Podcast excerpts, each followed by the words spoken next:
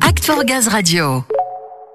À l'occasion du Salon des maires et des collectivités locales, porte de Versailles à Paris, GRDF, vous le savez sûrement, a dévoilé et récompensé les lauréats de l'appel à projet Territoires engagés Gaz Vert. Il s'agit d'initiatives de collectivités locales dans le domaine de gaz renouvelable. Samuel était à la remise de ces prix. On le retrouve avec l'un des lauréats, la communauté d'agglomération de Poitiers. Oui, et un lauréat représenté par Romain Mignot, vice-président de la communauté urbaine de Grand Poitiers, en charge de la transition énergétique. Et maire d'une commune de la communauté qui s'appelle Sèvres-en-Saumon en première couronne de Poitiers.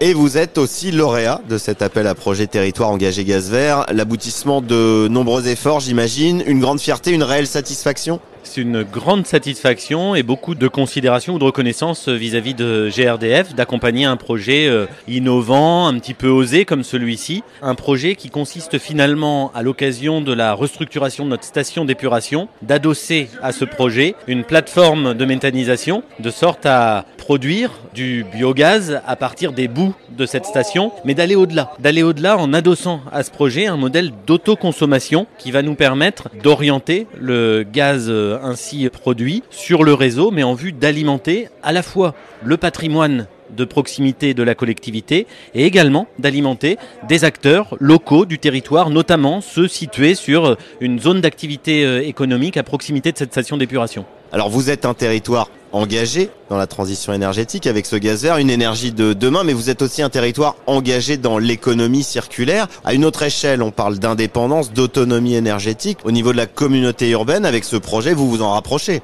Complètement. Je crois même que plus largement, des projets comme celui-ci, des projets finalement qui ont une finalité de transition énergétique, on se rend compte à travers cet exemple, sont des projets bien plus vertueux, bien plus ambitieux, qui se positionnent au croisement de nombreuses politiques publiques ou de nombreux enjeux du territoire. Vous l'avez dit à travers l'économie circulaire et ce que, ce que permettent ces projets autour des enjeux de traitement des déchets? On parle de stations d'épuration, on va aborder là un sujet également lié à la politique de l'eau. Lorsque l'on parle de méthanisation, on parle aussi des enjeux de politique agricole. Et oser dire que c'est ces projets-là, ils sont créateurs de valeur, de richesse sur le territoire. Donc oui, en effet, être un territoire engagé en faveur du gaz vert, c'est aussi assumer le fait ou croire que la production de biogaz sur un territoire, eh elle embarque aussi d'autres enjeux, d'autres politiques publiques bien plus larges. Oui, il y a un effet systémique, un véritable cercle vertueux. Au-delà de favoriser cette énergie, il y a aussi cet aspect qui compte pour vous, pour vos administrés. Complètement, complètement. Là, l'idée, c'est bien d'avoir une production d'énergie verte et de répondre à des objectifs forts euh, du territoire. Nous dresserons demain le bilan à mi-parcours de notre PCAET, notre plan climat, air, énergie territorial.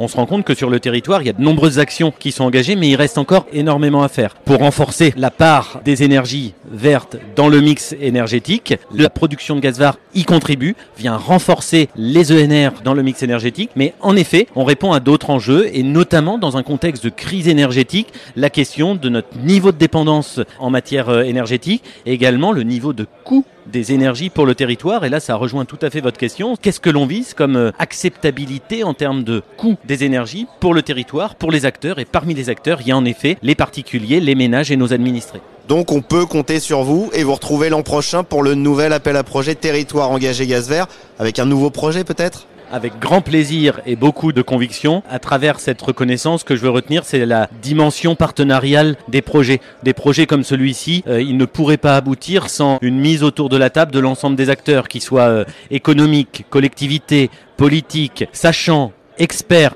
partenaire concessionnaire comme euh, GRDF. Ce projet, il est innovant, mais il est avant tout partenarial. Je pense que c'est comme ça qu'on mène les politiques publiques. Et en effet, avec grand plaisir, rendez-vous l'année prochaine avec euh, les mêmes partenaires autour de la table. Rendez-vous est pris, c'est noté. Merci beaucoup, Romain Mignot. C'est moi qui vous remercie. Un grand merci euh, au GRDF et un merci tout particulier pour les équipes locales, la direction territoriale de GRDF, pilotée notamment par Renaud Francôme, avec qui on a tissé un partenariat solide, robuste et plein d'ambition. Voilà une initiative inspirante parmi de nombreuses autres que vous pouvez retrouver sur la page Act for Gaz. GRDF a en effet publié un recueil sur la plateforme.